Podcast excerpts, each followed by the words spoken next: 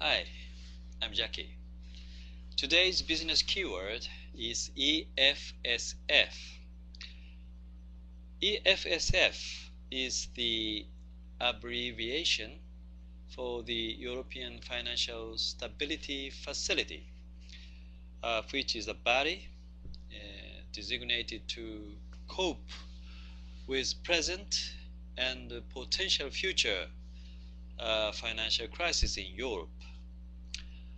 I evaluate highly that uh, European countries, including Germany and France, uh, struck a deal on a package of agreements uh, to significantly expand the scale and the function of uh, EFSF.